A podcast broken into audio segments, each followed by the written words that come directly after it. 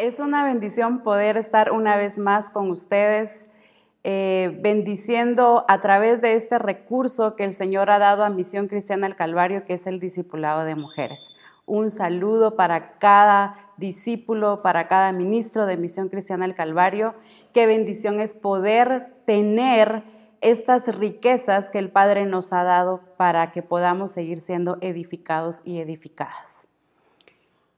El discipulado de mujeres, el Señor lo ha eh, instituido para que podamos seguir creciendo, pues entendemos que no solamente mujeres, sino que como cuerpo de Cristo.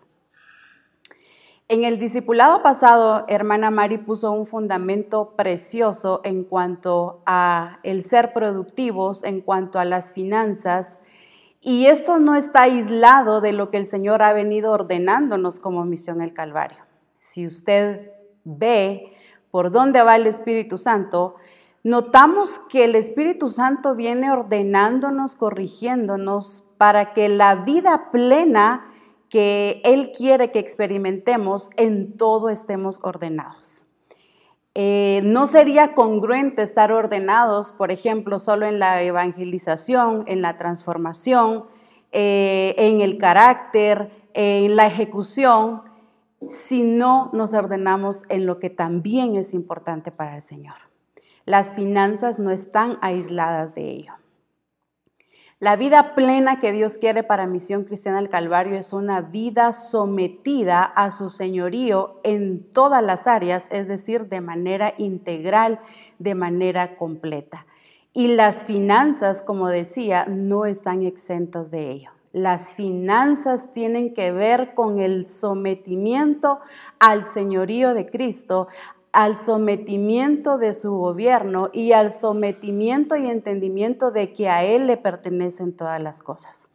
Vamos a ir viendo cada punto como primicias, diezmos y ofrendas, que es lo que el Señor nos enseñará. Entendemos que esto es un tema muy amplio, eh, entendemos que hay muchísimo más, pero el punto esencial que tenemos que tomar y agarrar es que el Señor quiere que nos corrijamos en esto y que obedezcamos en algo que Él instituyó en su palabra. Así es que por favor acompáñenme al Evangelio de Mateo, capítulo 6, versículo 24. Y dice, ninguno puede servir a dos señores, porque o aborrecerá al uno y amará al otro o estimará al uno y menospreciará al otro. No podéis servir a Dios y a las riquezas. Lo vuelvo a leer. Ninguno puede servir a dos señores. Hablaba al inicio de que todo en el reino de Dios tiene que ver con el sometimiento, con su señorío. Y aquí dice, ninguno puede servir a dos señores porque o aborrecerá al uno y amará al otro, o estimará al uno y menospreciará al otro. Notemos cómo lo está diciendo la escritura. O aborrecerá al uno y amará al otro, o estimará al uno y menospreciará al otro. No podéis servir a Dios y a las riquezas. En la versión hispanoamericana lo quiero leer de una vez para que podamos entrar en la explicación. Nadie puede servir a dos amos al mismo tiempo. Note estos énfasis. Nadie puede servir a dos amos al mismo tiempo, porque aborrecerá al uno y apreciará al otro será fiel al uno y del otro no hará caso. No pueden servir al mismo tiempo a Dios y al dinero. Cuando en este pasaje se nos habla que no podemos servir a Dios y a las riquezas, es decir, al dinero, en ningún momento se está anulando el que debemos de ser prósperos, de que debemos de ser bendecidos. Ese es el deseo de Dios.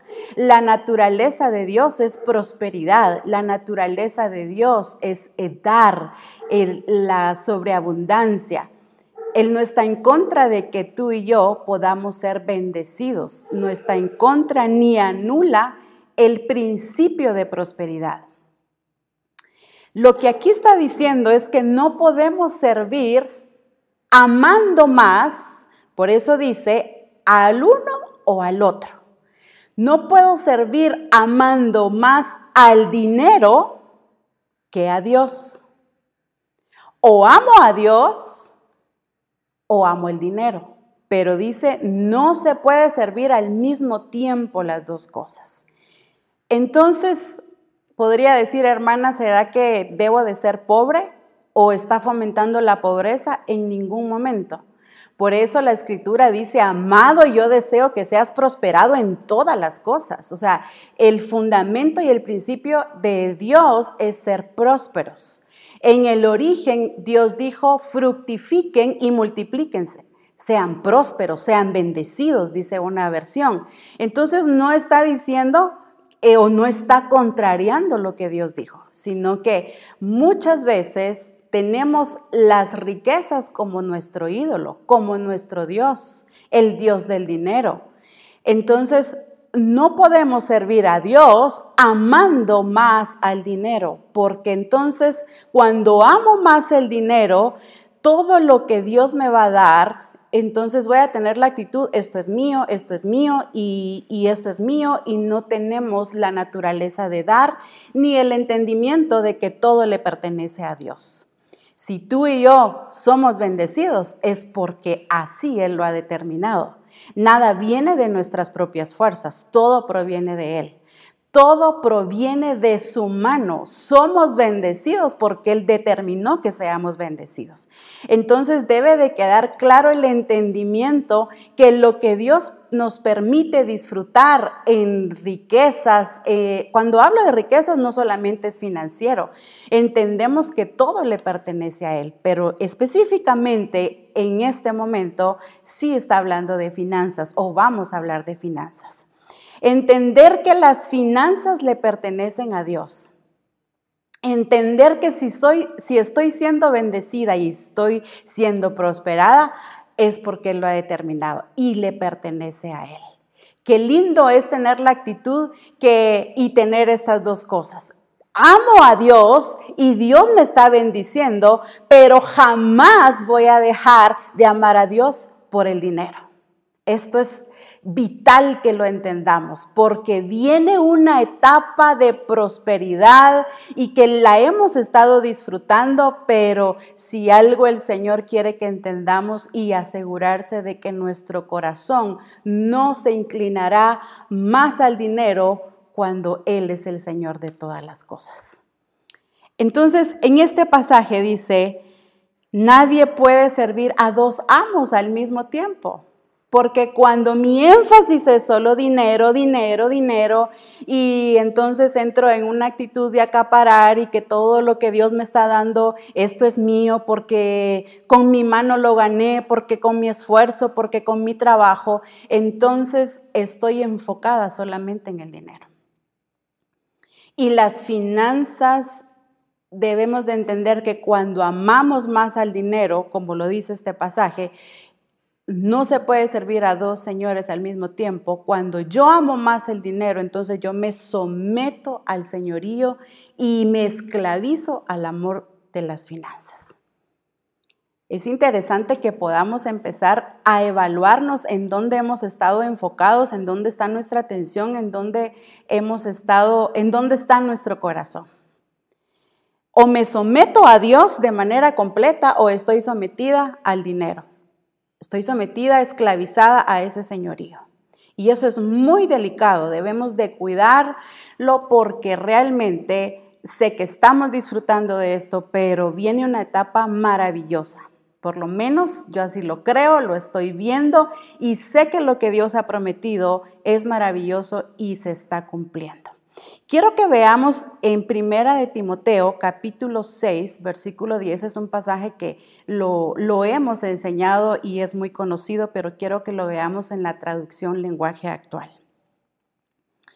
Dice, porque todos los males comienzan, quiero que note los énfasis, esas negrías que están ahí en el texto. Porque todos los males comienzan cuando solo se piensa en el dinero. Todos los males comienzan cuando solo se piensa en el dinero. Ahí está implícito mi actitud, mi pensar y mi deseo.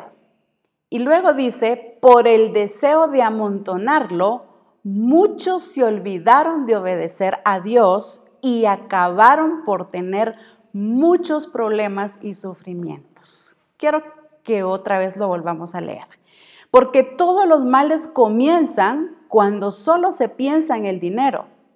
Por el deseo de amontonarlo, muchos se olvidaron de obedecer a Dios y acabaron por, tener muchos problemas y sufrimientos. Creo que esta versión está muy clara. Cuando yo pienso solo en el dinero, dinero, dinero, y me eso me lleva a olvidarme de Dios. Una vez más quiero dejar claro y hacer el énfasis que no estamos en contra de ser prósperos. La prosperidad viene de Dios. Pero así como viene de Dios, también Él nos ha dado la capacidad de poderla administrar y de poder priorizar y que entendamos que Él es el primero en todo. Pero cuando mi énfasis y mi pensamiento solo es dinero, dinero, empiezo a acaparar y acaparar, entonces ya después me va a costar darle a Él lo que a Él le pertenece. Porque el amor al dinero, como dice en la versión 60, es la raíz de todos los males. Entonces debemos de corregir la raíz para que podamos disfrutar bien del fruto. Y luego dice, por el deseo de amontonarlo, y esto es, aquí es donde viene ese punto, muchos se olvidaron de Dios es que el problema en sí no es el dinero, porque necesitamos el dinero y Dios nos está proveyendo para que tengamos dinero. El problema es cuando mi énfasis y mi amor al dinero está allí, la consecuencia es que yo me olvide de Dios. Tanto que se nos ha enseñado que, tantos han pedido, eh, Señor, bendíceme, dame un carro, dame una casa, yo te voy a servir. Y pues el Señor es maravilloso y Él cumple, si Él quiere que seamos bendecidos. Entonces, cuando yo ya me veo en esa prosperidad plena y mi amor a Dios no está de manera total, entonces corro el riesgo de olvidarme y de desobedecer a Dios. Qué vital es esto de las finanzas. El Señor nos ha estado corrigiendo en todo, pero esto se ha quedado como olvidado y se ha quedado como quizá no le damos la importancia de vida o le damos la importancia a algunas cosas, pero no a otras. Y es por eso que el Señor nos quiere empezar a sí a enseñar, pero a que nos ordenemos, porque cuando el ordenamiento de Dios viene, en una cosa, definitivamente va a entrar en todo. Dios ordena todo lo que tenga que ver con su reino, con el sistema, con el gobierno, con el universo, porque Él es Señor de todo. El creador de todas las cosas está ordenándonos en todo. Entonces quiero que empecemos a ver bajo este entendimiento el por qué Dios necesita que nos ordenemos en primicias, diezmos, ofrendas, siembras, eh, el ser generosos, porque debemos de entender que el principio en el reino de Dios es dar. El sistema te va a enseñar, eh, sí es bueno ahorrar, pero el sistema te va a enseñar a que el ahorrar o el tener, el acaparar y no dar, cuando esa no es la naturaleza de Dios. La naturaleza de Dios y los principios de Dios siempre van a ir contra la lógica humana. ¿Cómo eh, es posible eh, o la gente del mundo se preguntará, es imposible que alguien que esté dando eh, de su sueldo o de sus ingresos tenga más abundancia. Porque todo lo que Dios hace, lo hace perfecto, pero también se va en contra de la lógica del sistema. Y por eso es que el Señor quiere que veamos a la luz de la palabra estos puntos. Y quiero empezar por primicias. Entendemos que primicias, la misma palabra lo dice, que es dar lo primero en lo que nosotros producimos. Acompáñeme por favor a Proverbios capítulo 3, versículo 9 y 10 en la versión traducción lenguaje actual de una vez y después en la NTV. Dice, demuéstrale a Dios, y quiero que veamos estos énfasis, demuéstrale a Dios que para ti Él es lo más importante. Demuéstrale a Dios que para ti Él es lo más importante. Dale de lo que tienes y de todo lo que ganes. Así nunca te faltará ni comida ni bebida. Mire qué hermoso demuéstrale a Dios. Demostrar el amor no solamente es con palabras. Por eso dice acá, demuéstrale. La demostración lleva una acción. La demostración no solo es palabra. Se nos enseñaba hace tiempos en reforma que del dicho al hecho, que hagamos realidad las cosas. Entonces la demostración es una acción. ¿Cómo demostró Dios su amor al mundo? Dando, accionando. Esa es la demostración. Y me encantó esta versión porque no dice díganle a Dios que Él es lo más importante, dice demuéstrenselo. Y dice demuéstrale a Dios que para ti Él es lo más importante. Creo que todos en algún momento le hemos dicho, Señor, tú eres lo más importante en mi vida. Pero no solo es decirlo, es demostrarlo. Y dice, dale de lo que tienes y de todo lo que ganes. No, no, le des una parte, dale si te alcanzó, dale pues si hubo bendición. Dice, dale de lo que tienes. Esto es una certeza, no es una probabilidad, porque si algo eh, debemos de entender es que Dios no es escaso con nosotros. Dale de lo que tienes y de todo lo que ganes. Así nunca te faltará ni comida ni bebida. Esto es reconocer que todas las cosas vienen de Dios. En la versión 60 dice, honra a Jehová. Honrar es reconocer, dar, demostrar. Y en la versión NTV dice, honra al Señor con tus riquezas. Y mire este énfasis. Honra al Señor con tus riquezas y con lo mejor de todo lo que produces con lo mejor de todo lo que produces. Entonces Él llenará tus graneros y tus tinajas se desbordarán de buen vino. Qué hermoso como lo dice estas versiones. Por ejemplo, en la traducción lenguaje actual, demuéstrale que para ti Él es lo más importante. La NTV dice con lo mejor de lo que produces. Y ya vamos a ver qué es lo que vamos a dar de primicia. Con lo mejor de lo que tú produces. La primicia dijimos que es lo primero que se produce, de lo que se gana, alguien podrá decir, y creo que en un tiempo muchos eh, les escuché y, creo que el Señor ha corregido esta parte, pero yo no tengo eh, tierras, no produzco, entonces ¿de qué voy a dar primicia?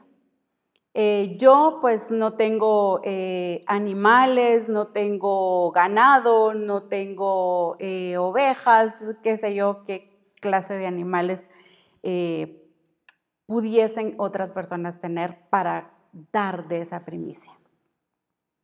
Y nos excusamos diciendo no tengo eh, granos, no tengo eh, milpas, decimos acá en Guatemala, eh, no tengo algo para dar, pero la primicia no se limita solamente a, dar de, de las cosechas, sino que dice de todo lo que ganes, de todo lo que produzcas.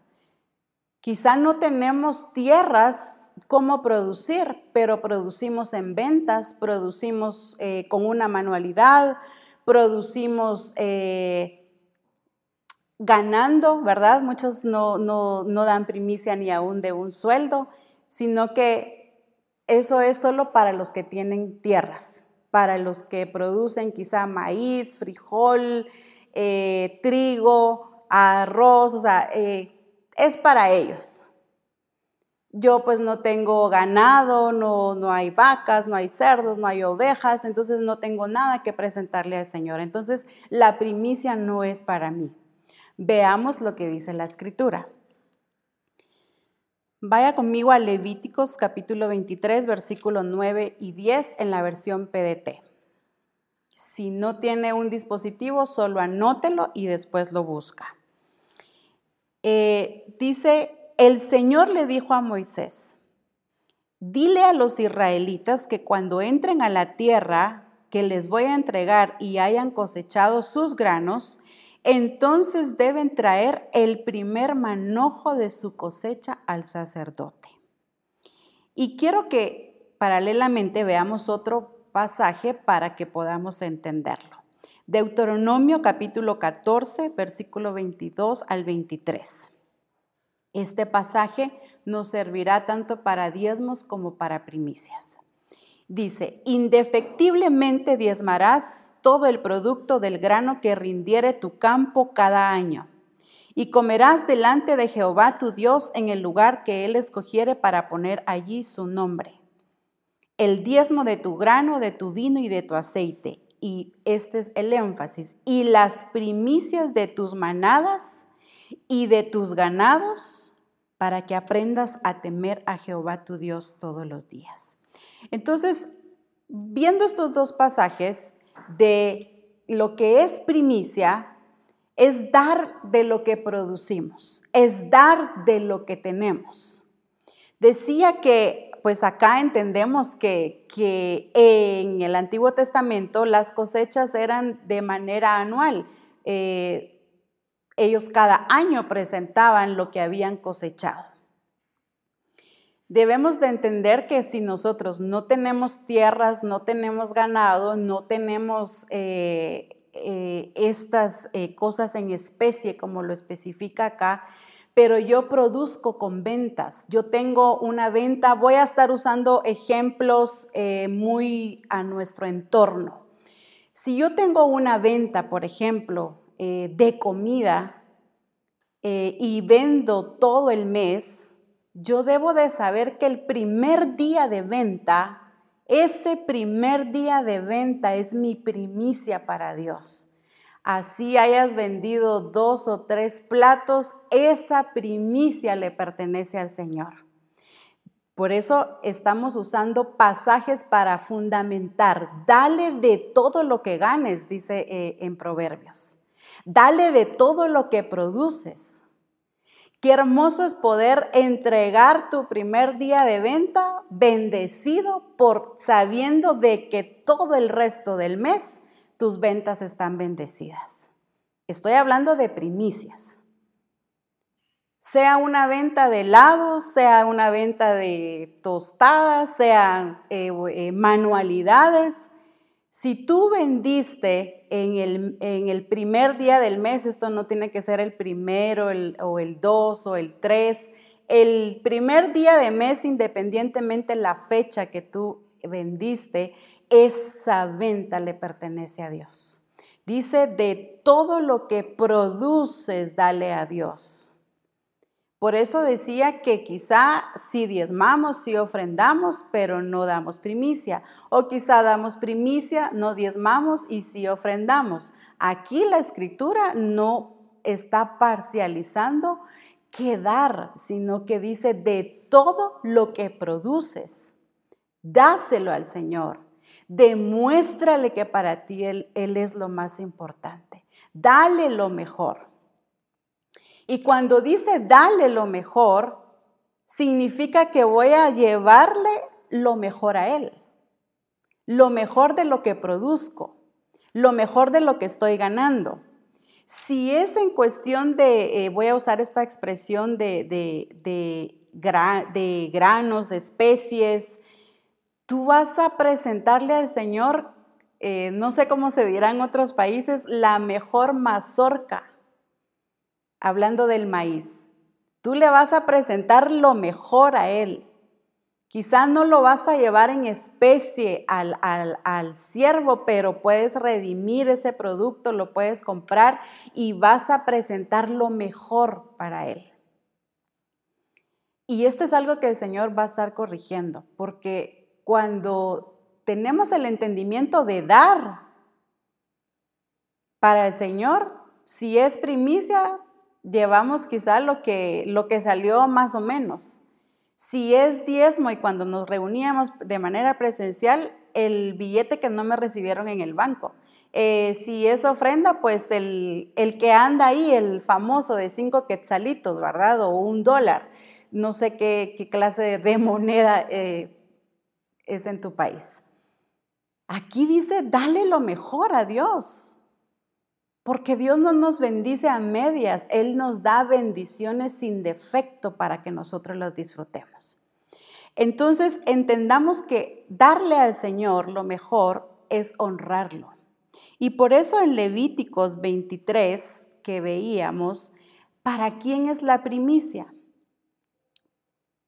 Lo voy a volver a leer y dice, el Señor le dijo a Moisés, diles a los israelitas que cuando entren a la tierra que les voy a entregar y hayan cosechado sus granos, entonces deben traer el primer manojo de su cosecha al sacerdote. La primicia se debe de entregar al ministro. ¿sí? La primicia va allí. Es importante que, que, que escudriñemos esto y entendamos hacia dónde va y si no, busca a siervos de Dios, temerosos de Dios en sus finanzas y que te puedan instruir y que te puedan guiar. Aunque la responsabilidad es de cada uno, pero si así quieres, busca a alguien temeroso de Dios y que veas a un siervo que esté siendo próspero y que cumpla con todas estas cosas. Entonces lleva tu primicia, ahí será bendecido entendamos que las primicias, como lo ha dicho estos pasajes, es lo primero. Lo primero es para Dios. Lo que yo produzco, debo de entender que eso es para Él. Y estoy poniendo estos ejemplos porque nuestros eh, entornos son diferentes y la manera de ser bendecidos es muy diferente. Quizá puede ser un negocio de comida, puede ser un negocio de, de repuestos, estoy nomás eh, eh, diciendo, puede ser un negocio de joyas, puede ser un negocio de ropa, un negocio de zapatos, de helados, de tamales, eh, tostadas, chuchitos, qué sé yo. Tú debes de saber que eso, Dios te ha dado la capacidad y te está, que es algo que te está permitiendo para que seas bendecida y que puedas darle de eso que produces lo mejor al Señor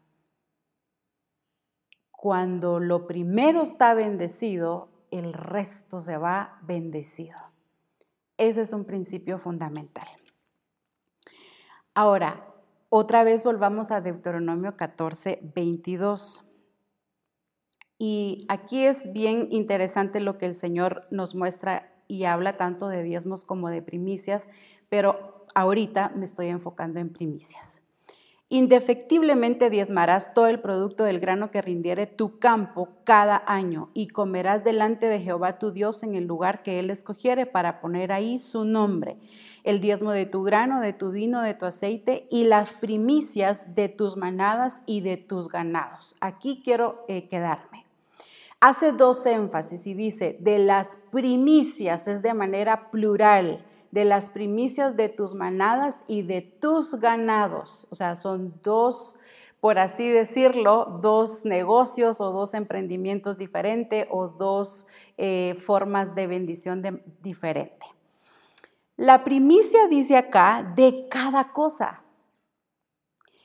Voy a estar usando ejemplos. Por ejemplo, quizá una persona eh, tiene varios negocios, varios emprendimientos. Eh, por ejemplo, puede tener venta de, zapatos o puede tener eh, venta de comida. Entonces son dos negocios, dos emprendimientos diferentes. El que yo de primicia de zapatos, del negocio de zapatos, ¿verdad? No significa que es la primicia del negocio de comida, sino que dice, darás primicia de tus manadas y de tus ganados. Son dos negocios, dos bendiciones de manera diferente. Entonces, el que yo dé de esto no generaliza, puedo tener más negocios, quizá si hay eh, terrenos donde hay cosechas, no significa que estos ya, como di primicia de uno, no doy primicia de lo otro. Aquí dice de las manadas y de tus ganados. En Proverbios dice de todo lo que ganes. No dice de una cosa nada más o en el negocio que te haya ido mejor este mes. No, de todo lo que ganes. Entonces, aquí sí especifica bien que es de manera eh, individual en cada negocio, bendición o emprendimiento. No es de manera general, por lo tanto debo de entender que cada negocio honra a Dios, porque es de todo lo que yo tengo, de todo lo que Dios me permite tener, de eso yo también le doy, de lo mejor de lo que yo estoy produciendo. Entonces, quiero enumerar, eh, y voy a ir rápidamente por falta de tiempo, eh, características o qué es lo que produce una primicia en la vida de un hijo de Dios. Solo, por favor, anota los pasajes, yo solo los voy a leer, no puedo detenerme eh, a hacer énfasis o enseñar cada pasaje con detalle. La primicia produce gratitud, o sea, ¿Por qué yo presento mi primicia? Porque es gratitud a Dios, agradecida con lo que Dios es y con lo que Dios me da. Entonces, en Deuteronomio capítulo 26, versículo 1, en la versión NBV, Deuteronomio 26, 1 al 4, en la versión NBV dice, cuando hayas entrado en la tierra que el Señor tu Dios te ha dado y la hayas conquistado y estés viviendo en ella, deberás ofrecer al Señor en su santuario las primicias de cada cosecha. Aquí es donde especificaba de, especificaba de cada cosa que el Señor nos permite, de, o decir emprendimiento. las primicias de cada cosecha. Llévalas en un canasto y entrégalas al sacerdote que esté de turno y dile, este presente es mi ofrenda de gratitud por cuanto el Señor mi Dios me ha traído a la tierra que Él prometió a nuestros antepasados. El sacerdote tomará el canasto de tu mano y lo pondrá sobre el altar. Y quedémonos un momento ahí donde dice, este presente es mi ofrenda de gratitud. ¿Por qué damos primicias? Primero porque reconocemos que Él es el Señor de todo. Le estamos demostrando a Él que Él es importante para nosotros. Y le estamos dando lo mejor de lo que producimos. Todas estas cosas producen gratitud. Entonces, cuando tú das tu primicia, es gratitud. Y una de las características de la naturaleza del Hijo de Dios debe de ser gratitud. Ser agradecidos en todo lo que tenemos, porque debemos de saber que todo proviene de Él. Otra eh, eh, cosa que produce la primicia es que trae bendición a nuestra casa. Vaya conmigo a Ezequiel, o solo anote, perdón, Ezequiel 44, 30. Ezequiel 44, 30 dice, y las primicias de todos los primeros frutos de todo y toda ofrenda de todo lo que se presente, de todas vuestras ofrendas, será de los sacerdotes. Asimismo daréis al sacerdote las primicias de todas vuestras masas. ¿Cuál es el énfasis? Para que repose la bendición en vuestras casas. Mire qué tremendo. El dar nuestra primicia produce bendición en nuestras casas. Por eso dice, para que repose la bendición en vuestras casas. Decía eh, eh, que cuando damos lo primero, el resto está bendecido. Cuando lo primero es bendecido, lo digo de esta manera, el resto ya sigue y está bendecido. Entonces una de las cosas que trae o produce el dar primicias es bendición en nuestra casa, para que repose. O sea, no es algo que, que solo llegó y se fue, es para que repose, para que esté allí la bendición en nuestras casas. Lo interesante sería ver que cómo estamos en cuanto a primicias, cómo está mi entendimiento y mi cumplimiento en esto que el Señor ha establecido. Esto no era solo para el Antiguo Testamento, esto no era solamente para la ley, esto es para todo hijo de Dios nacido de nuevo por cuanto Él es todo y en todo. Esto es para ti y es para mí. Debemos de ordenarnos en esto. Yo estoy segura que hay bendición. En tu casa hay provisión. No hay excusa de decir, mire que la pandemia, eh, los trabajos, al contrario. He escuchado muchísimos testimonios que a raíz de la pandemia fueron mucho más bendecidos, porque la bendición de Dios no se limita a una etapa, a, una, a un tiempo, a una temporada. La bendición de Dios es siempre. Él no bendice solo en, temporadas altas, Navidad, ¿verdad? Muchos esperan noviembre y diciembre porque es una temporada alta para producir. Entonces estamos diciendo y limitando y encerrando a Dios que Él solo bendice en esas temporadas. Él es el Dios de los tiempos y Él bendice en todo tiempo. Entonces, qué lindo es poder ver y entender qué produce las primicias. ¿Por qué yo honro a Dios con mis primicias? ¿Por qué yo honro a Dios con todo lo que Él me está dando? Hay muchísimo más que pudiéramos ver en primicias, pero decía que las primicias eh, también debemos de usar sabiduría. Por ejemplo, eh, para dar, alguien se preguntará, ¿y cómo hago para dar primicia de, voy a usar algo que dice acá, del ganado? Eh, si quizá no hay no tiene dónde poner el ganado, eh, el ciervo, pues eh, solamente que esté en un lugar donde de verdad no hayan tierras o si no, no hay posibilidad, pues redímelo. Es decir, da la primicia del valor de ese ganado da la primicia del valor de lo que, de lo que estás produciendo. Si quizá no lo puedes llevar en especie, puedes comprarlo. Redimir es comprarlo. Es decir, voy a poner este ejemplo. Quizá no puedo dar esto de primicia, pero yo sé que cuesta 500 eh, quetzales o 50 dólares. Entonces yo compro yo misma esto, es decir, redimo esto. Yo voy a dar de primicia el valor de este producto y lo llevo al sacerdote, como dice acá, y lo llevo al templo y lo llevo al siervo de Dios. Debemos de usar sabiduría en esto también, ¿verdad? Eh, es, aplicar sabiduría.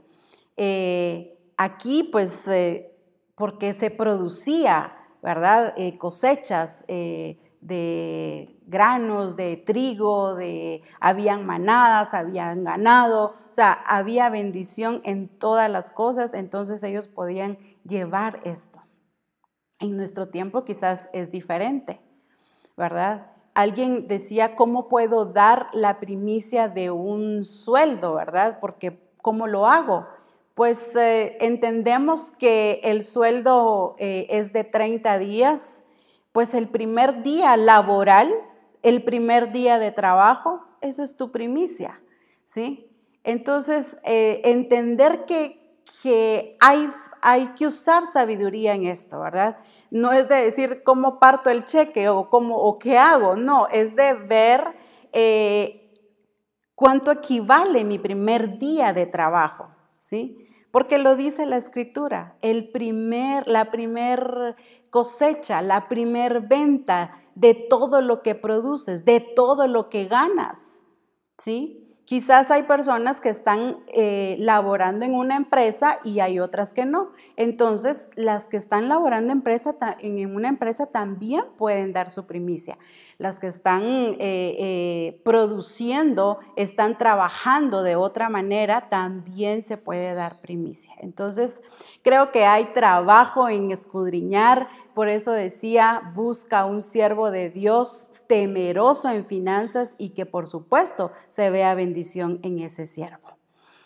Vamos con diezmos.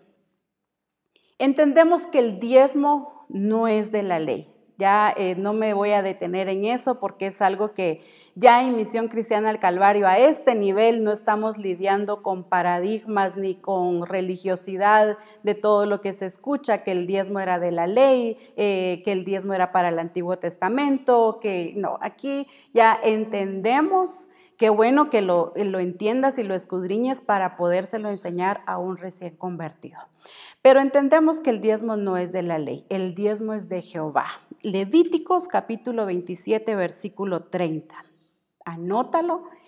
Levíticos 27, 30 dice, y el diezmo de la tierra, así de la simiente de la tierra, como el fruto de los árboles, de Jehová es. ¿Qué dice? De Jehová es, es cosa dedicada a Jehová. Aquí vota el paradigma, no que el diezmo es para, para que voy a diezmar, que para quién es. Aquí no vamos a entrar en esos temas. La escritura dice que el diezmo es cosa dedicada a Jehová y lo que está escrito así es. Porque esta escritura es inspirada por Dios. Es lo que Él constituyó y es lo que Él mandó. De Jehová es, es cosa dedicada a Jehová el diezmo. Y el pasaje que hemos estado viendo, eh, Deuteronomio capítulo 14, versículo 22 y 23, ahora el énfasis aquí es el diezmo. Dice, indefectiblemente diezmarás todo el producto del grano que rindiere tu campo cada año. Y comerás delante de Jehová tu Dios en el lugar que él escogiere para poner allí su nombre el diezmo de tu grano, de tu vino y de tu aceite. Aquí nos vamos a quedar porque ya vimos primicias. Indefectiblemente diezmarás todo el producto del grano que rindiere tu campo cada año. Y comerás delante de Jehová tu Dios en el lugar que él escogiere para poner allí su nombre. El diezmo de tu grano, de tu vino y de tu aceite, y las primicias de tus manadas y de tus ganados, para que aprendas a temer a Jehová tu Dios todos los días. Vamos en la primer parte. Dice, indefectiblemente diezmarás. ¿Qué es la palabra indefectiblemente? Pues la misma palabra lo dice, sin defecto.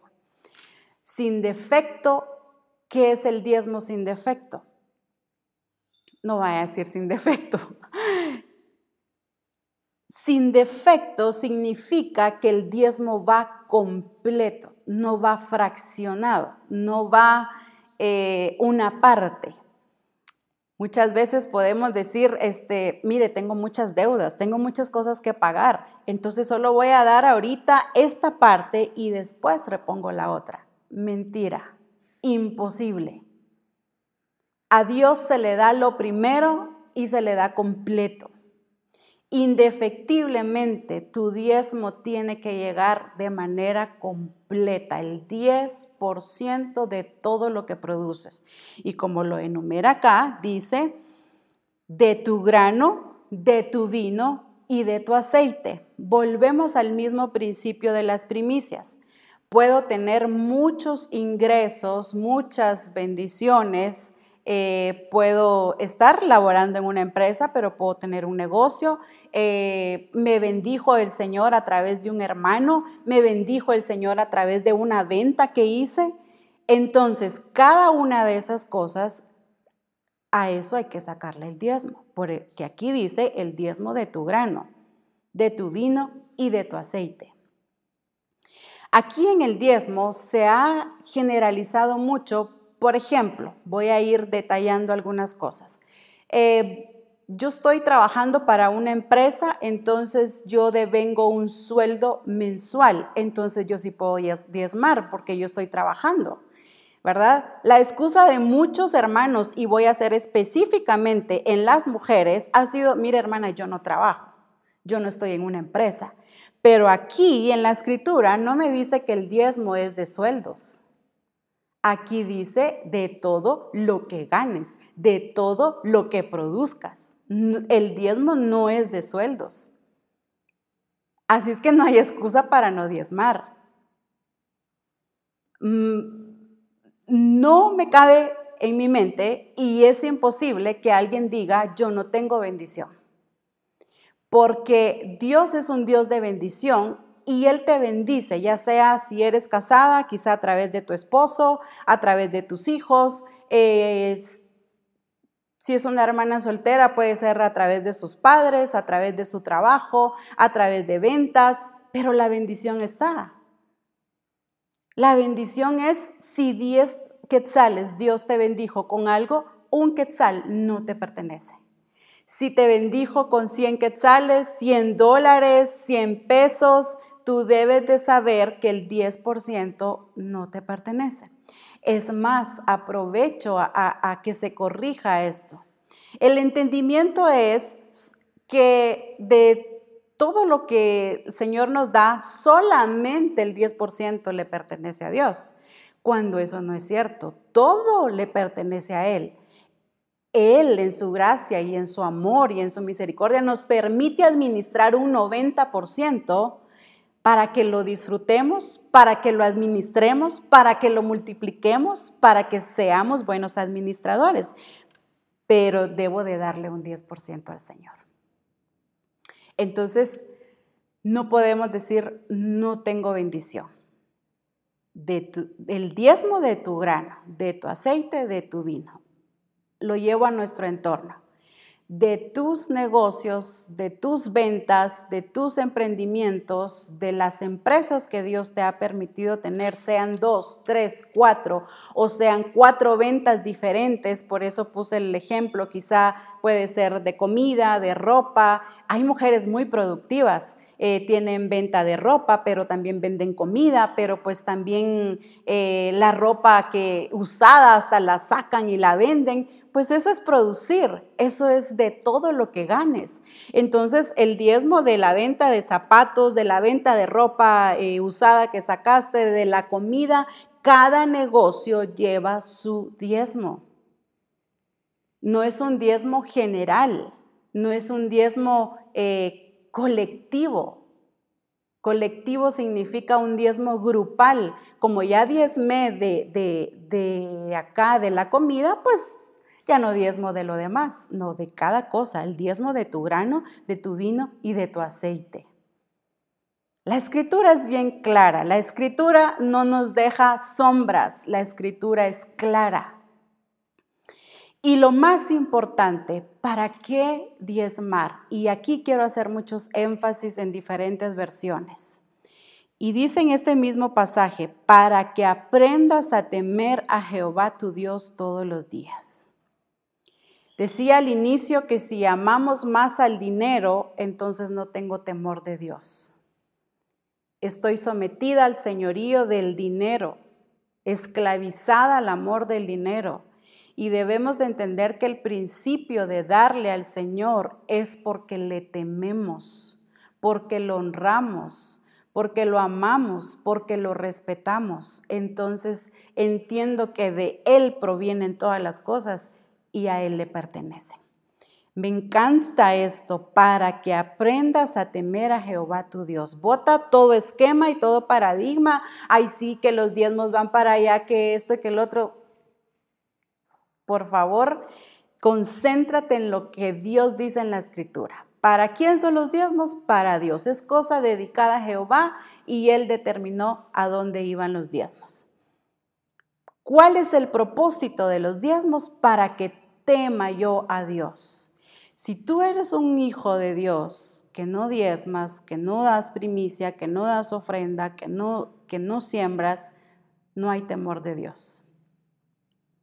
El apóstol ha mencionado mucho este ejemplo, ¿verdad? De que eh, llegó a cierto lugar y pues eh, esta persona le llevaba su maleta, su equipaje y lo primero que pregunta es si diezma.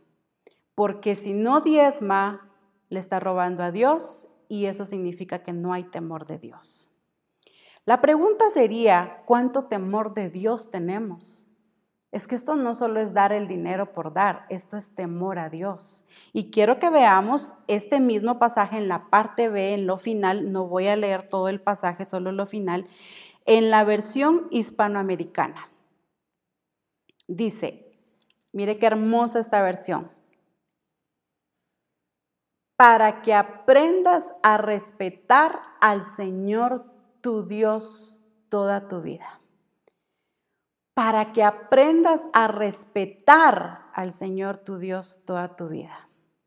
Cuando veía esta palabra, aprendas a respetar, venía a mi memoria cuando el Señor eh, llega con Moisés y le dice, ustedes no me honraron, no me santificaron. Y en una de las versiones dice, ustedes no me respetaron. Faltarle el respeto a Dios no solamente no es creerle o es hacer una directriz contraria de lo que él dijo. Faltarle el respeto a Dios, como dice esta versión, es no darle lo que a Él le pertenece. Si yo no tengo temor de Dios en cuanto a finanzas, que es el dinero es un tema muy delicado, imposible que tenga temor a Dios en otras cosas. La, el reto debería de ser ver cuántos discípulos de nuestra congregación tienen temor a Dios. El temor a Dios no solo se mide porque estén evangelizando, porque estén discipulando. Yo puedo pasar de 24 horas del día, puedo pasar 20 en el templo ejecutando, pero robándole a Dios. Eso no es tener temor ni respetar a Dios. En la versión NBV dice, el propósito, y aquí está el punto, el propósito de los diezmos es que aprendas a poner a Dios siempre en el primer lugar de tu vida. Ahí está el énfasis. El propósito de los diezmos es que aprendas a poner a Dios siempre en el primer lugar de tu vida. Significa lo que hemos venido viendo en los pasajes anteriores. ¿Quién es el más importante para mí? ¿A quién amo más? ¿A quién sirvo más? Y dice el propósito de los diezmos es que aprendas a temerle a Dios. En la versión traducción lenguaje actual dice, en la parte B final, dice, todos aprenderán a respetar y amar a Dios en todo momento. Ese es el propósito de dar los diezmos, aprender a respetar y amar a Dios en todo momento. Y cuando dice en todo momento, me anula y me quita la excusa de decir, miren, ahorita estoy pasando un tiempo de escasez y por eso no he podido diezmar. Si no diezmas, más escasez va a venir a tu vida. Y no es que esté, lo esté profetizando, sino que lo dice la escritura el de que cuando nosotros diezmamos, Él reprende al devorador, pero cuando no diezmamos, aún lo poco que tenemos, eso se nos va. Entonces viene más escasez a nuestra vida. Temor de Dios. Eso es lo que, ese es el propósito de Dios en cuanto a los diezmos. Y hay un pasaje que no quiero pasarlo por alto, entendemos que el, eh, Dios constituyó que los diezmos fueran al, al, ministro. Y quiero leerlo rápidamente en números 18, 20, 21. Y Jehová dijo a Aarón, de la tierra de ellos no tendrás heredad, ni entre ellos tendrás parte. Yo soy tu parte y tu heredad en medio de los hijos de Israel. Y he aquí, yo he dado a los hijos de Leví todos los diezmos en Israel por heredad, por su ministerio, por cuanto ellos sirven en el ministerio del tabernáculo de reunión. Y en números 18, 25 al 27, aquí hay otro énfasis. Por eso dije, no me iba a detener, que ya entendemos hacia dónde van los diezmos. Pero aquí hay un punto bien importante y, sé con toda certeza que el Señor va a corregirnos porque lo hemos quizá obviado o, o no le hemos puesto atención a esto. Y sé si lo has leído, has escuchado, pero aquí habla de diezmo de diezmos. Y dice, y habló Jehová a Moisés diciendo, Así hablarás a los levitas y les dirás, cuando toméis de los hijos de Israel los diezmos que os he dado de ellos por vuestra heredad, solo hago mención de esto, se recuerda que Dios dijo que a, los levitas no les daría eh, herencia de tierra, sino que era lo que llevarían el pueblo de Israel le llevaría a ellos, a los levitas, porque ellos estaban en el ministerio. Por eso dice acá, lo vuelvo a leer, y habló Jehová a Moisés diciendo, así hablarás a los levitas y les dirás, cuando toméis de los hijos de Israel los diezmos que os he dado de ellos por vuestra heredad, mire esto, vosotros ahí le está hablando ya a los levitas, vosotros presentaréis de ellos en ofrenda mecida a Jehová el diezmo de, de los diezmos. Y se os contará vuestra ofrenda como grano de la era y como producto del lagar. Quiero hacer énfasis en, esta parte. Vosotros presentaréis de ellos en ofrenda mecida a Jehová el diezmo de los diezmos. ¿Qué significa esto? Tus diezmos, tú los llevas al templo, es cosa dedicada a Jehová y ya cumpliste en entregar tus diezmos con el Señor. Cuando habla de diezmo de los diezmos, significa que esta congregación de todos los diezmos también debe de dar un diezmo. No sé si fue nuevo, pero cuando todos vamos y llevamos nuestro diezmo al templo, entendemos que es dedicado a Jehová. Ahí dejo mi diezmo. De todos los diezmos se saca un diezmo. ¿Sí? Por eso aquí dice diezmo de diezmos. O sea, los, los israelitas le llevaban ofrendas y diezmos a los levitas y los levitas de eso que los israelitas llevaban debían de presentar también un diezmo, diezmo de diezmos. Sería interesante saber si nuestra congregación, si nuestra iglesia a la cual asistimos, también está dando el diezmo de los diezmos. Es que el Señor nos está ordenando a todos. Diezmo de los diezmos que no haya ninguna fuga, que tu diezmo vaya también bendecido. Qué bueno sería que viéramos si se está diezmando, porque el diezmo le pertenece al Señor y Él marca un orden. Esto creo que lo vas a tener que volver a escudriñar. Presentas tu diezmo a, la casa de Dios, al templo donde vas y entonces esos diezmos están bendecidos, pero ese diezmo tiene que sacar su diezmo. Diezmo de diezmos, lo dice la palabra. Qué hermoso es que nos ordenemos en todo. Ministros, ¿cómo estamos? Siervos de Dios, ¿cómo están los diezmos de la congregación? ¿Cómo estás presentando los diezmos de los diezmos? Debemos de cerrar esas fugas que hay. Debemos de cerrar esos sacos rotos que hay empezando cada uno, porque es responsabilidad propia. Entendamos que cuando hablamos de diezmos, los diezmos son del Señor. Entonces, no estamos condicionando tampoco al ministro. Cuando nosotros llevamos el diezmo que es del Señor, tú no le estás pagando un sueldo al ministro, porque entonces la iglesia se convertiría en un patrono y entonces la autoridad del pastor se debilita. El diezmo le pertenece a Dios y ahí está. Eso es lo que Dios ha constituido en su palabra. Nos ordenamos en esto y somos bendecidos. Entendamos que los diezmos, decía, y quiero enumerar una serie de, cosas y en donde nos va a ayudar a votar esas eh, estructuras o paradigmas. El diezmo no es de sueldos. Decía que hay mucha excusa en mujeres de decir, mira hermana, yo no trabajo.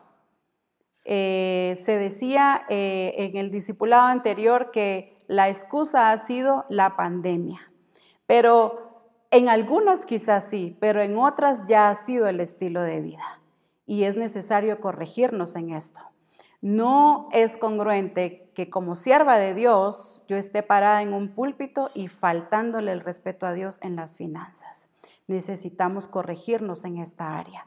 Entonces el suel, eh, perdón, el diezmo no es de sueldos, es de todo lo que producimos. Eh, puedes estar, eh, como dije, trabajando para una empresa o como no puedes estarlo haciendo, pero produces. Hay venta, hay bendición, más de alguna persona te va a bendecir. Qué triste, y he oído que muchas mujeres dicen, no tengo dinero. Para empezar, arreglemos el punto de la productividad. La naturaleza de Dios es ser productivos. Ninguna mujer en el reino de Dios debe de estar ociosa. Eh, quizá eh, tú te visualizas y dices, yo quisiera un mi gran negocio, una gran empresa. No es imposible. Pero cuando empezamos a ser diligentes, Dios prospera la diligencia. Empieza con lo que tienes. Recuerdo que el apóstol Abraham nos habló en un programa de reforma apostólica que una hermana sacó a vender todos los zapatos que ya no usaba. Eso es ser productivo. Quizá con es, eh, aquí viene la inteligencia, viene la creatividad, con ese dinero que Dios te permitió obtener, cumples con él y entonces esto te sirve para seguir invirtiendo, ¿verdad? Y pues esto es amplio para poder explicar. Decíamos que el diezmo no se da de un solo negocio, se da de todo lo que el Señor nos permite tener y de lo que nos permitirá seguir teniendo.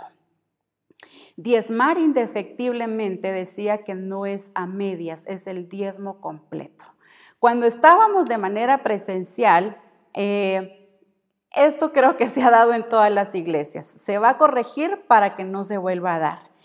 Eh, a los tesoreros o a los que les ha tocado contar las ofrendas, creo que eh, hasta con mascarilla había que contar esos billetes porque billetes empolvados, eh, uno terminaba con alergia porque o billetes rotos porque no me lo recibieron en el banco eh, o porque está muy viejito, entonces pues llevémoslo a, la iglesia porque ahí sí lo aceptan, ¿verdad? Eso es darle una ofrenda, un diezmo y una primicia con defecto al Señor. Yo no creo, y no es así nuestro Padre. Les voy a dar una bendición toda empolvada, jamás. Lo mejor de lo mejor es Él. Entonces, corrijamos esos puntos. Eh, hablábamos también de que no hay excusa para no poder decirle al Señor, yo tengo para diezmar, yo tengo para sembrar. Hay un punto que debemos de quitar y son esos estorbos, esas limitaciones que se han dado. Eh, y hoy en, la pandemia se vio mucho. Era muy fácil llevar el diezmo, la ofrenda al altar, como lo dice la escritura, traer los diezmos al alfolí y hay alimento en mi casa, ¿verdad? Era muy fácil que los hermanos, no sé de qué manera lo hacían, quizá pasaban, otros se levantaban y lo, y lo depositaban. era muy fácil. Pero en la pandemia el Señor probó muchas cosas. Probó si eh, era nuestro estilo de vida, si era nuestra naturaleza, eh, qué tan capaces somos de quitar limitaciones, porque no solo es la única limitación.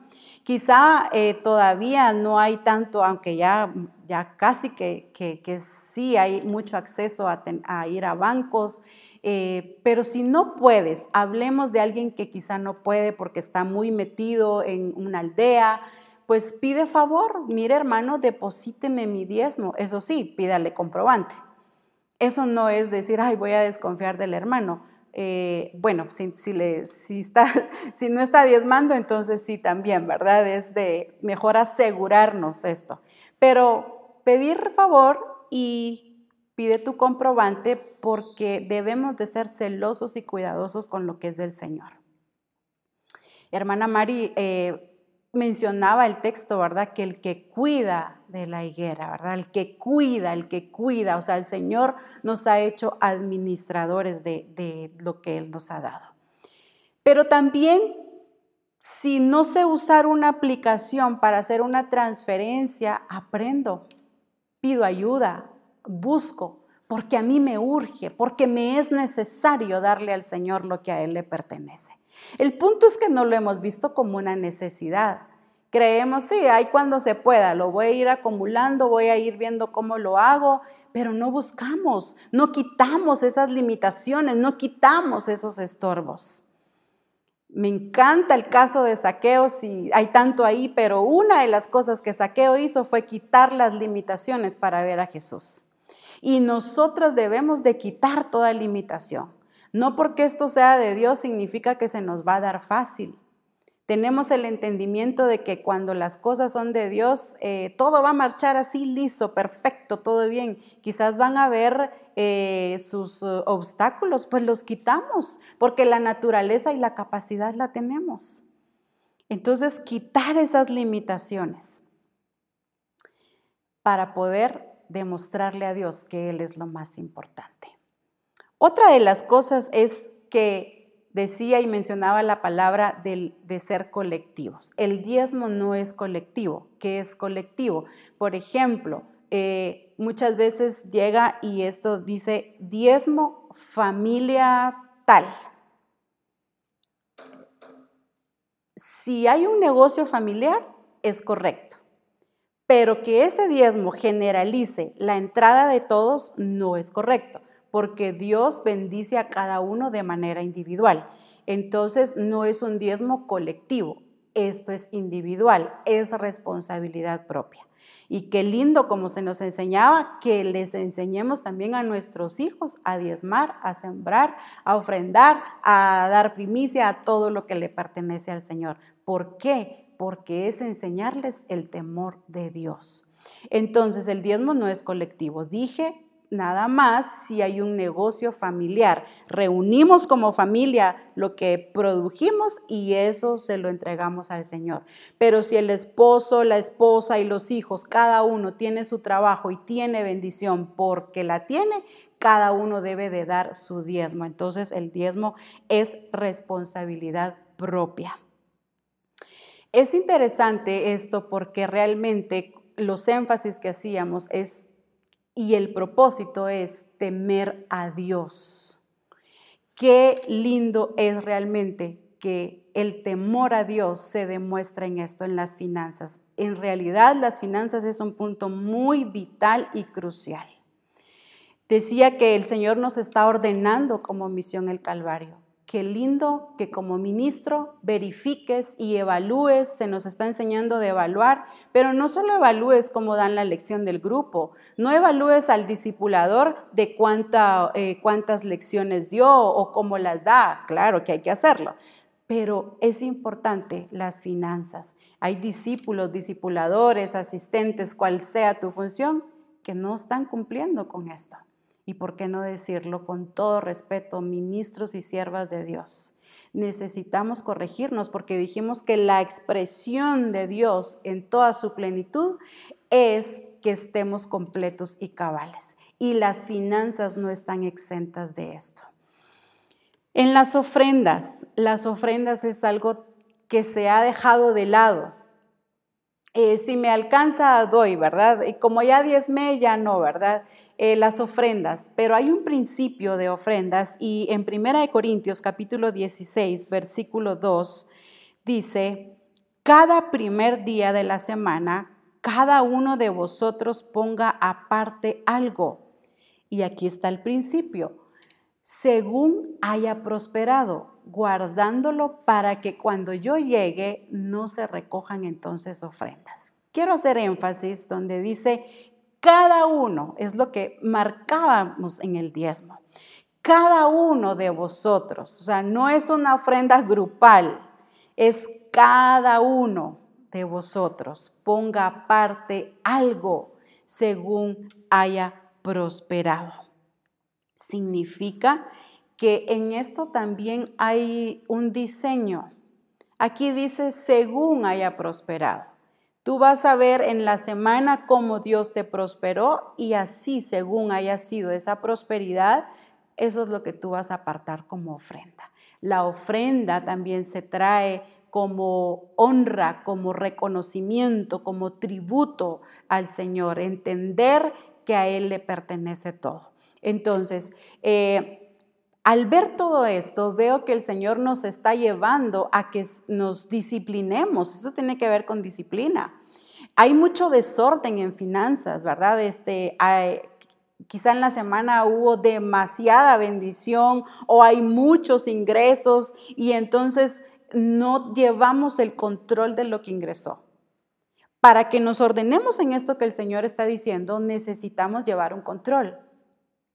Ok, o sea, si, necesito empezar a detallar, bueno, eh, tengo esta bendición, tengo este negocio, tengo este emprendimiento, entonces yo voy a empezar a, detallar eh, las entradas de, ese negocio, sus salidas, los gastos, cuánto invertí, cuánto hice en la semana o cuánto hice en el mes. Y entonces en, esto significa un sentar en aplicarme a ser disciplinada en llevar el control de lo que Dios está bendiciendo a mi vida. ¿Por qué? Porque entonces voy a diezmar sin defecto, voy a ofrendar de la manera correcta. A veces decimos en cuanto a diezmos, ay, voy a, redondear el número, voy a ver eh, cómo lo llego. No, no es así. O sea, necesitamos darlo de manera completa, ¿verdad? Entonces significa que me voy a ordenar, me voy a disciplinar, voy a llevar el control de mis finanzas. El desorden no solamente es en cuanto a la ejecución de algo o que no están bien los grupos, hay desorden financiero, también tiene que ver con Dios, también tiene que ver con su reino. Entonces ordenémonos en esto y vamos a ver cuánta bendición quizá eh, o cuánta fuga, mejor dicho, ha habido porque eh, no me ordené en esto, no sé ni cuánto entró, no sé ni cuánto debo, no sé ni cuánto voy a pagar, no sé ni cuánto le voy a dar al Señor. Por eso hay mucho desorden financiero, muchas deudas. El ordenar de Dios trae luz, trae, eh, abre camino a la bendición. Y cuando nos ordenamos y vemos esto, vamos a ver cuánto Dios nos ha bendecido cuánto Dios nos ha prosperado. Y lo lindo de esto es entender que cuando viene su ordenamiento es porque viene aún una expresión más plena y completa en nuestra vida. Dios le ha prometido tantas cosas a Misión el Calvario, ya las estamos viviendo, aún hay más por ver, pero para ver más necesito ordenarme en esto. Es importante que como discípulos, como discipuladores, como hijo de Dios, no importando la función, pero también como ministros del Señor, nos ordenemos en esto. Ya no más fugas financieras, ya no más robos, ya no más eh, eh, pérdidas. No leímos el pasaje de Malaquías 3, pero interesante porque dice, toda la nación me ha robado. Qué triste sería que el Señor dijera, toda una iglesia me ha robado. Ah, queremos su bendición, queremos su prosperidad, pero le estamos robando a Dios. El pasaje de Malaquías es tremendo. El asunto es que lo hemos usado mal, solo para que lleven sus diezmos sin hacerles entender que ahí Dios está corrigiendo. Dice, todos ustedes me han robado. Y dice, denme los diezmos, tráiganlos y pruébenme y van a ver si yo no los bendigo. Cuando nosotros no hacemos esto de la manera correcta, no diezmamos, no ofrendamos y todo lo que el Señor nos ha dicho, le, somos un terreno fértil para el devorador. Lo que tú no le das al Señor, el devorador se lo lleva.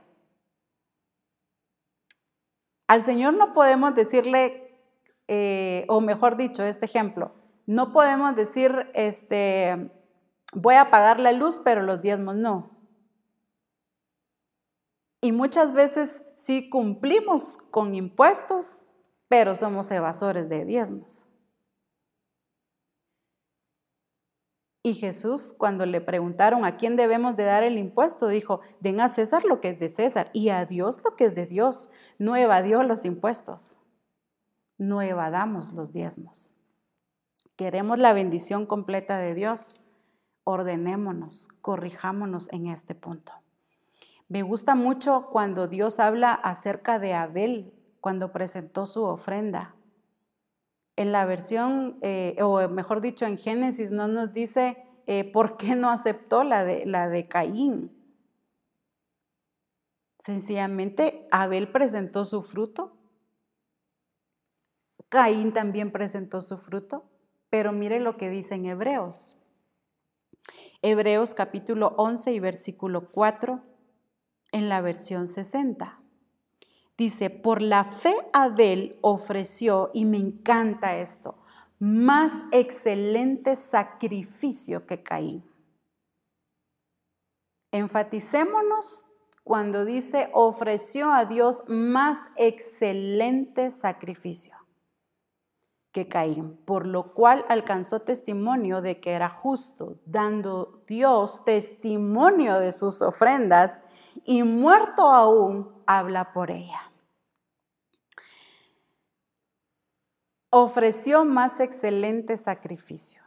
¿No es cierto que hemos enfatizado la excelencia en muchas cosas? La excelencia la hemos enfatizado, eh, ser excelentes en nuestra presentación, ser excelentes en cómo hablamos, cómo predicamos, cómo enseñamos, cómo nos conducimos, cómo somos quizás en, en producciones, en multimedia, en todo lo que conlleva los medios. O sea, excelente y buenísimo que lo fomentemos y lo enseñemos. Pero aquí me gusta porque dice, ofreció a Dios más excelente sacrificio que Caín.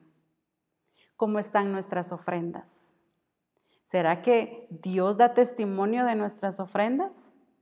¿Será que mis ofrendas y todo lo que tiene que ver con finanzas están siendo excelentes para Dios? ¿Las está viendo de manera excelente?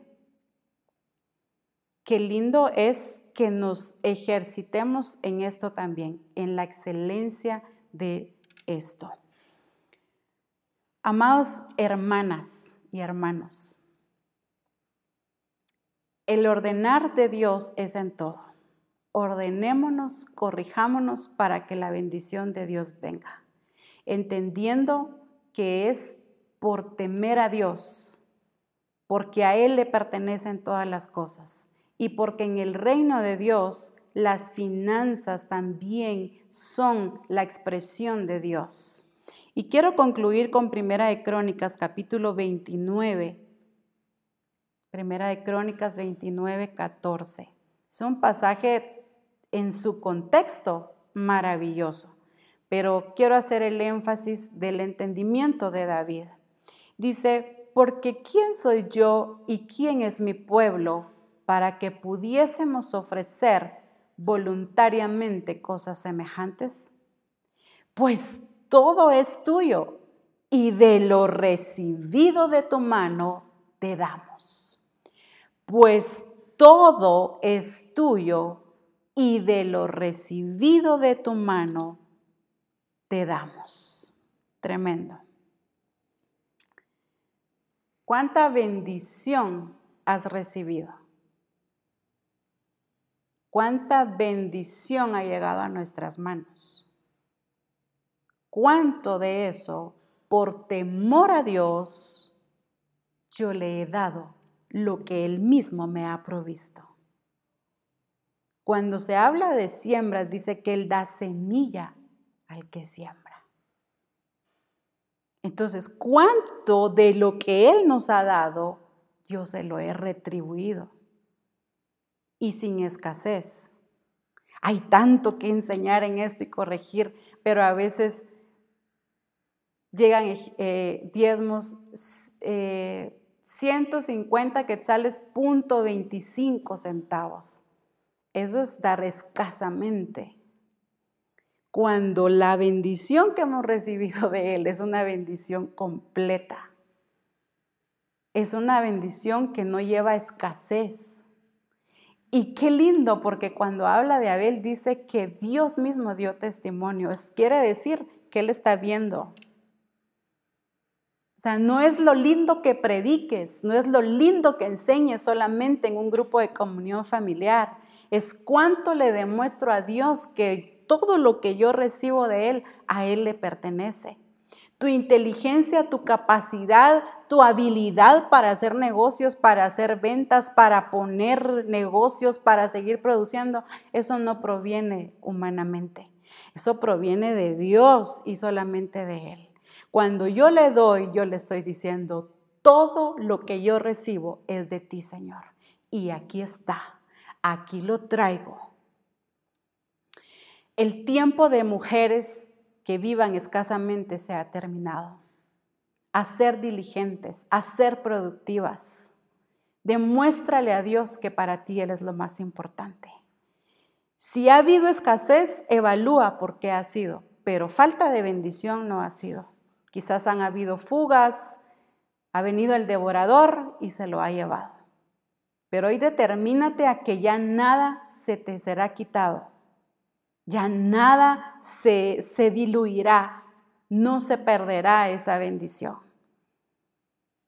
Porque el, el ser productivos es de Dios y entonces esto es bendecido. La productividad es bendecida. Mujeres productivas en el reino de Dios. Se nos hablaba de mujeres que servían a Jesús, pero también lo servían con sus finanzas. Dios ha hablado de mujeres bendecidas. Estamos bendecidas desde el origen, pero la bendición también tiene que ver con mi diligencia. Que los pozos que están cerrados hoy sean abiertos por cuanto tu accionar ha sido de fe. En el nombre de Jesús, esos pozos que han venido cerrados por mucho tiempo y que sea por negligencia nuestra se han cerrado, hoy en el nombre de Jesús tu accionar le demostrará a Dios tu temor, tu amor y tu entrega hacia Él. Porque como mujeres es necesario que nos ordenemos en esto. Ya no cabe decir, mi esposo no me da, no tengo, no trabajo, produce, produce. La orden de Dios en el origen fue produzcan, produzcan y produzcan, porque tenemos su naturaleza, tenemos su capacidad y por tanto entonces podemos hacerlo. De lo contrario no podríamos. De lo contrario no podría haber una demanda, no podría haber esa exigencia de parte de Dios. Él nos ha hecho responsables por naturaleza y como hija de Dios me tomo la tarea de ser responsable también en mis finanzas. Dios quiere mujeres bendecidas porque ha hablado de las mujeres, mujeres que sostendrán el ministerio, mujeres que aportarán, mujeres que también serán bendecidas con negocios. No estamos en ningún momento se fomenta el ser ociosos. En el reino de Dios se entra a trabajar, se entra a producir, se entra a multiplicarse, porque esa es la naturaleza de Dios. Y estoy hablando de manera integral, completa. Así es que en el nombre de Jesús ordenémonos en esto. Ordenémonos para que Jehová haga venir aún más la bendición que ha prometido. Ha habido bendición, pero ya no más maná, ya no más escasez, Determínate a conocerle a tu Dios de manera integral, de manera completa. Que tu relación con Dios lleve esto también. Entendemos que no le buscamos por una bendición, sino que dice que le buscamos primeramente a Él y las demás cosas vienen por añadidura. Dios tiene la capacidad suficiente para hacerse cargo de lo nuestro. El apóstol Pablo lo entendía muy bien y decía, porque yo sé a quién he creído y que tú eres el que te haces cargo de todo. Qué hermoso es entender que ese es nuestro Dios y ya mujeres en el reino de Dios con escasez, con limitaciones, ya no es tiempo de esto. El Señor te dará una semilla y depende de ti cómo la multipliques. La inteligencia y la capacidad del Señor te la ha dado. Cúmplele a Él lo primero y entonces verás, como dicen Malaquías, verás si no derramo, si no sobreabundo en bendiciones. No le hemos creído a Dios. Creemos que retener el dinero vamos a tener más. Proverbios dice, el que retiene viene a pobreza. Ya no más retención para Dios. Démosle a Él y demostrémosle que Él es lo más importante. Cuando es de siembra decimos no tengo para sembrar, pero si tienes 10, 20, hazlo, porque Dios te dará más semilla. El error sería quedarnos sembrando o ofrendando lo mismo. Creámosle a Dios a sus promesas. Abraham fue bendecido por cuanto le creyó a Dios, pero le obedeció. Ese creer implica una obediencia. Así es que en el nombre de Jesús, declaro por su palabra que todo lo que hemos recibido de Él se lo damos porque a Él le pertenece. Padre, gracias por tu palabra, gracias porque nos lleva al orden, nos corrige, nos lleva a ese ordenamiento para que venga esa expresión plena en nuestras vidas. Gracias porque has hablado de mujeres bendecidas, de mujeres productivas, porque el principio en el reino de Dios es la productividad de manera integral. El principio en el reino de Dios es ser responsables y por lo tanto, hoy, por tu palabra, por lo que el Espíritu Santo estuvo hablando y porque dice tu palabra que no regresa vacía hasta que cumple lo que tú te has determinado, Señor. Mujeres y hombres, no importando el llamado, la función, pero como hijos de Dios nos ordenamos, como misión cristiana nos, el Calvario nos ordenamos y te damos a ti lo que a ti te pertenece, porque el temor de Dios está en Misión Cristiana al Calvario. El temor de Dios está para aquellos hijos de Dios a los cuales tú has redimido, Señor. Te bendecimos y te glorificamos y vemos desde ya que producto de la naturaleza que tú has puesto en nosotros, esa naturaleza es obediente, es una naturaleza que le cree a Dios, pero es una naturaleza que se ordena a lo que Dios dice. Así es que en el nombre de Jesús, mujeres bendecidas, ordenadas en lo que Dios ha dicho, para que venga aún más esa bendición que ha de completarse en nuestras vidas. Gracias Señor, porque ya lo vemos, Señor. Ya vemos ese ordenamiento y vemos el fruto de ese ordenamiento en la vida de cada una de nosotros. Te damos gracias en Cristo Jesús. Amén. Qué bendición ha sido estar con ustedes y definitivamente el Señor continuará ordenándonos. Qué lindo sería que tú sigas escudriñando esto porque el Espíritu Santo continuará hablándote, pero no te quedes solo con lo que se te da en un discipulado o en reforma, en cualquier eh, momento que seas enseñada o discipulada. Ve, escudriña y determínate a creerle al Señor y a tomar esas acciones. Como dice Proverbios en la traducción lenguaje actual, demuéstrale que para ti Él es lo más importante.